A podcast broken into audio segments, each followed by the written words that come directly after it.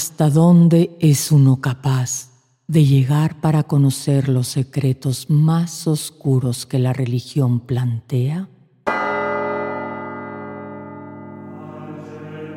¿Qué hay más allá del destino estimado de nuestras plegarias, de nuestro depósito de fe o de las profecías de salvación y de todo lo que se esconde en la oscuridad? ¿Qué tanto puede la ciencia aproximarse a la interpretación divina? ¿Se consideraría un avance del entendimiento espiritual o un acto lleno de blasfemia? ¿Serían los responsables de tal acto considerados pioneros en el avance del conocimiento humano o herejes dignos de una excomunión de su santo hogar? Tal vez algún día podamos hallar un método efectivo para encontrarnos con Dios, pero esperemos que eso no sea algo de lo que verdaderamente nos arrepintamos.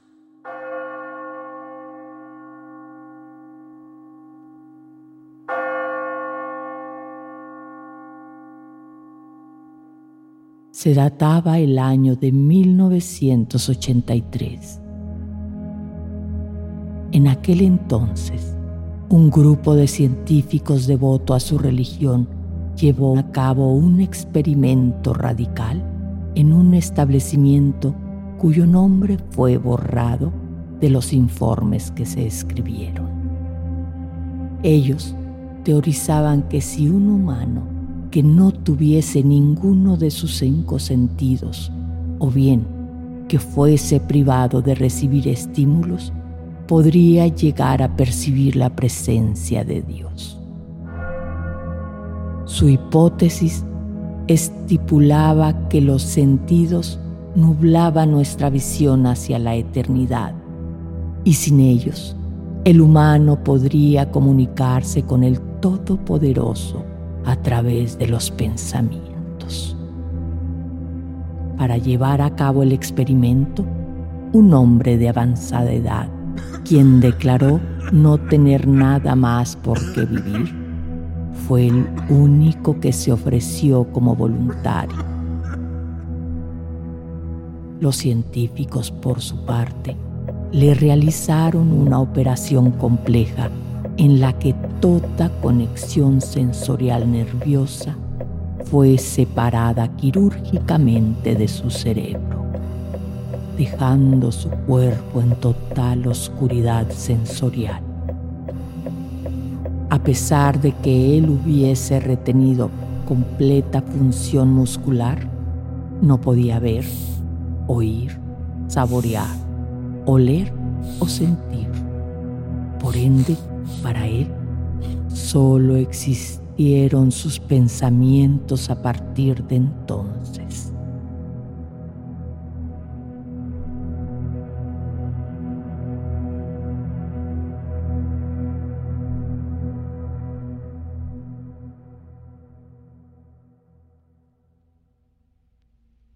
Los científicos tomaron nota y monitoreaban los comportamientos del hombre en todo momento, sobre todo cuando él hablaba sobre su estado mental, usando oraciones revueltas y una voz arrastrada que él ni siquiera podía escuchar.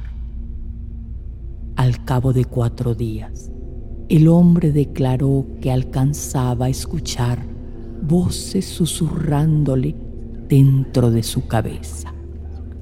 Los científicos asumieron que aquello era tan solo el inicio de una psicosis.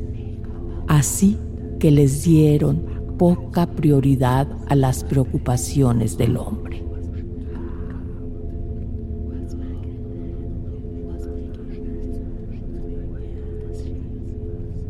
Para algunos de los hombres presentes en aquella habitación, monitorear al viejo se tornó en una tarea extenuante. Todo lo que podían hacer era observar cómo el hombre deambulaba dentro de su habitación de un lado a otro, tocándose el cuerpo como si éste no le perteneciera, intentando sentir su piel. Era posible que el hombre no sintiese ni su propia existencia, ya que al caminar se tambaleaba intentando no perder el equilibrio en un vacío dimensional. Se encontraba perdido en un abismo oscuro de sensaciones nulas, sin rumbo, sin destino, sin salvación. Dos días después, entre llantos y lamentos, el hombre mencionó que él podía escuchar la voz de su difunta esposa hablándole en su mente. Además de que él podía responder a sus llamados. Los científicos se intrigaron ante aquello, pero lo que los convenció fue que el viejo comenzó a nombrar familiares fallecidos de alguno de los profesionales. Él recitó información personal de cada uno de los muertos que solamente ellos sabían, como el nombre de sus mascotas, el de sus profesiones o el día de su nacimiento. Para aquel punto, dada la perturbación provocada por aquellos hechos, un conjunto considerable del equipo responsable del experimento abandonó el proyecto.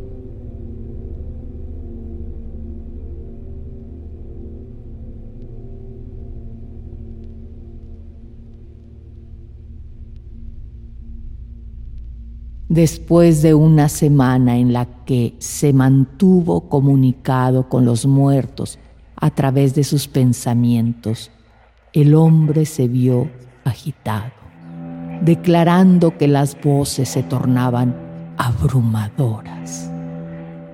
Cientos de ruidos bombardeaban su conciencia desde que abría los ojos por las mañanas hasta que volvía a dormir. Las voces no lo dejaban en paz, por lo que recurrió a lanzarse y golpearse contra la pared para intentar provocar alguna sensación de dolor sobre su cuerpo. Les pidió a los encargados que le suministraran algún sedante para que pudiese caer dormido, lo que funcionó efectivamente por tres días, antes de que comenzara a sufrir pesadillas severas. El viejo alegaba que podía ver y escuchar a la gente muerta en sus sueños. Un día después, el hombre comenzó a gritar, rasgando sus propios ojos, esperando sentir alguna especie de respuesta de su cuerpo en un intento de escapar de las voces en su cabeza. Estas se tornaron ensordecedoras y hostiles hacia él, hablándole del infierno mismo y del fin del mundo. En un punto, el hombre gritó, no hay cielo, no hay perdón, por repetidas ocasiones.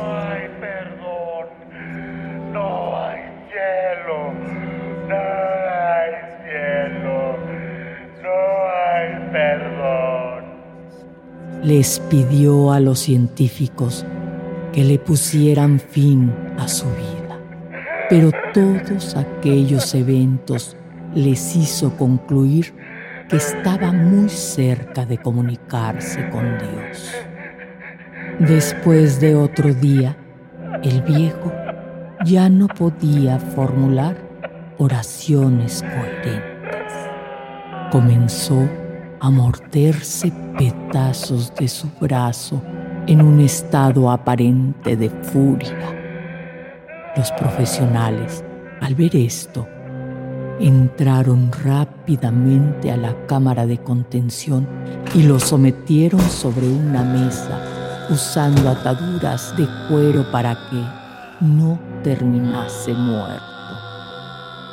Después de algunas horas, el sujeto dejó de forcejear y gritar, manteniendo la mirada fija hacia el techo, mientras que de sus ojos brotaban lágrimas que escurrieron por su rostro.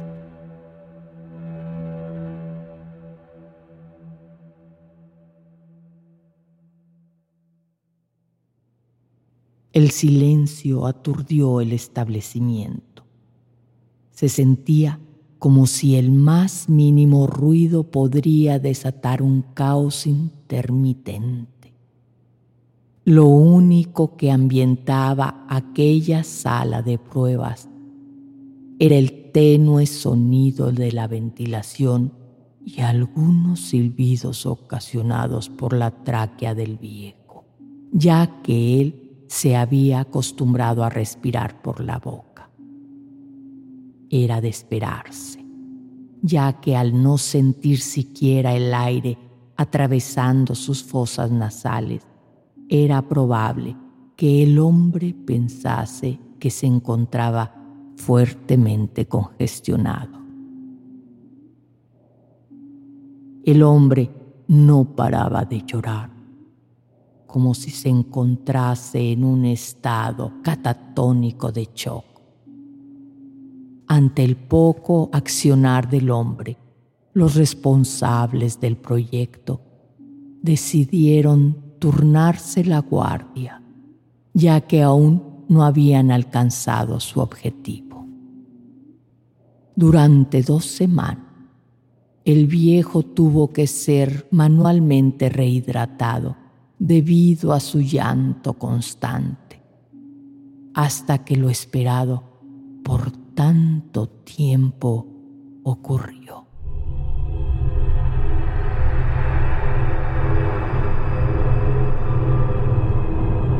Eventualmente giró su cabeza y enfocó sus ojos a uno de los científicos presentes por primera vez desde que comenzó el experimento, a pesar de que, en teoría, estaba ciego.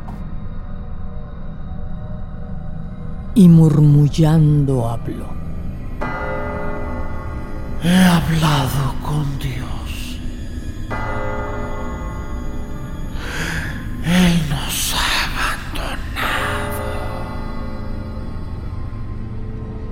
Después de eso, sus signos vitales se detuvieron.